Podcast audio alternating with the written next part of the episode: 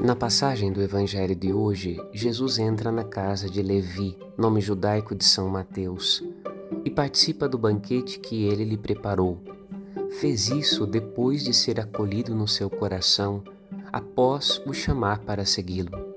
Jesus é acolhido na casa daqueles que se sentem acolhidos por seu chamado amoroso. Isso escandaliza aqueles que apenas julgam o gesto de Jesus a partir de suas paixões. Onde Jesus deveria fazer refeição? Na casa dos fariseus, onde habitava a falsidade e a mentira?